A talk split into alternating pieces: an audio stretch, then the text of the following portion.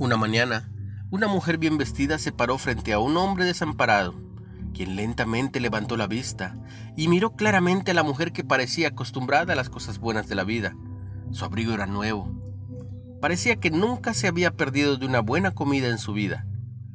Su primer pensamiento fue, solo quiere burlarse de mí como tantos otros lo han hecho. Por favor, déjeme en paz, gruñó el indigente.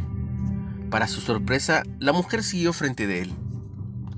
Ella sonreía, sus dientes blancos mostraban destellos deslumbrantes. ¿Tiene hambre? preguntó ella. No, contestó sarcásticamente.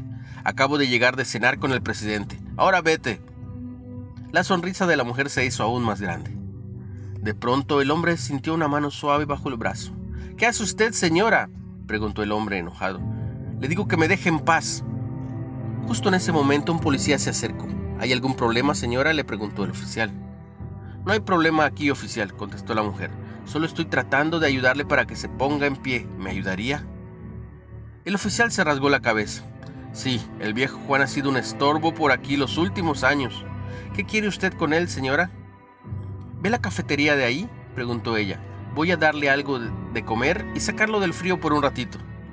Está loca, señora. El pobre desamparado se resistió. Yo no quiero ir ahí. Entonces sintió dos fuertes manos agarrándolo de los brazos y lo llevaron. Déjeme ir, oficial, yo no hice nada. Vamos, viejo. Esta es una buena oportunidad para ti para comer algo caliente, si no fuera por ella. Finalmente y con cierta dificultad, la mujer y el agente de policía llevaron al viejo Juan a la cafetería y lo sentaron en una mesa en un rincón. Era casi mediodía. El grupo para la comida aún no había llegado. El gerente de la cafetería se acercó y les preguntó, ¿Qué está pasando aquí, oficial? ¿Qué es todo esto? ¿Y este hombre está en problemas? Esta señora lo trajo aquí para que coma algo, respondió el policía. Oh, no, aquí no, aquí no, el gerente respondió airadamente. Tener una persona como este aquí es malo para mi negocio. El viejo Juan esbozó una sonrisa con sus pocos dientes. Señora, se lo dije. ¿Ahora sí van a dejarme ir? Yo no quería venir aquí desde un principio. La mujer se dirigió al gerente de la cafetería y sonrió. Señor, ¿está usted bien familiarizado con los Hernández y Asociados, la firma bancaria que está aquí a dos calles? Por supuesto que los conozco, respondió el administrador. Ellos tienen sus reuniones semanales en una de mis salas de banquetes y se gana una buena cantidad de dinero con el suministro de alimentos de esas reuniones semanales, ¿verdad? preguntó la señora. ¿Y eso qué le importa a usted? Señor, yo soy Penélope Hernández, presidente y dueña de la compañía. Oh, perdón, dijo el gerente. La mujer sonrió de nuevo.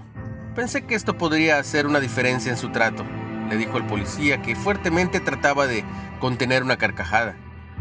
¿Le gustaría tomar una taza de café con nosotros? ¿O tal vez una comida oficial? No, gracias señora, replicó el oficial. Estoy en servicio. Entonces, quizá una taza de café para llevar. Sí, señora, eso sí, estaría mejor. El gerente de la cafetería giró sobre sus talones como recibiendo una orden. Voy a traer el café para usted de inmediato, señor oficial. El oficial lo vio alejarse y opinó. Ciertamente lo ha puesto en su lugar. Dijo, esa no fue mi intención, dijo la señora. Lo creo, no tengo una buena razón para todo esto. Se sentó a la mesa frente a su invitado a cenar. Ella lo miró fijamente. Juan, ¿te acuerdas de mí? El viejo Juan miró su rostro, el rostro de ella, con los ojos lagañosos. Creo que sí. Se me hace familiar, dijo. Mira, Juan, quizá estoy un poco más grande. Pero mírame bien, dijo la señora. Tal vez me veo más llenita ahora, pero cuando tú trabajabas aquí hace muchos años, vine aquí una vez. Y por esa misma puerta, muerta de hambre y frío, algunas lágrimas posaron sobre sus mejillas cuando lo contaba. Señora, dijo el oficial, no podía creer lo que estaba presenciando, ni siquiera pensar que la mujer podía llegar a tener hambre. Yo acababa de graduarme de la universidad. La mujer comentó, yo había llegado a la ciudad en busca de un trabajo, pero no pude encontrar nada. Con la voz quebrantaba, la mujer continuaba, pero cuando me quedé con mis últimos centavos y me habían corrido de mi apartamento, caminaba por las calles y era febrero, hacía mucho frío y casi muerta de hambre vi este lugar entre y esta persona me recibió. Con lágrimas en los ojos, la mujer siguió platicando. Juan me recibió con una sonrisa. Ahora me acuerdo, ahora me acuerdo, dijo Juan. Yo estaba detrás del mostrador de servicio. Juan se acercó, Juan se acercó y me preguntó si había yo comido. Me dijiste que estaba en contra de la política de la empresa darte algo. Entonces tú me hiciste el sándwich de carne más grande que había visto nunca. Me diste una taza de café y me fui a un rincón a disfrutar de mi comida. Tenía miedo de que de que te metieras en problemas. Luego cuando miré y te vi poner el precio de la comida en la caja registradora, supe entonces que todo iba a estar bien.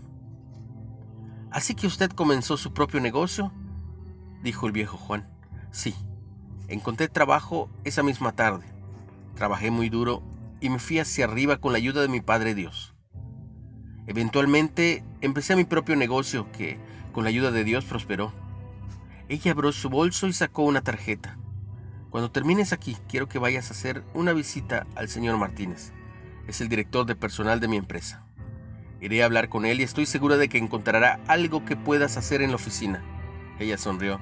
Creo que incluso podría darte un adelanto, lo, suficiente para que puedas comprar algo de ropa y conseguir un lugar para vivir hasta que te recuperes. Si alguna vez necesitas algo, mi puerta está siempre abierta para ti, Juan. Hubo lágrimas en los ojos del anciano. ¿Cómo voy a agradecer? preguntó. No me des las gracias, respondió la mujer. A Dios dale la gloria. Él me trajo a ti.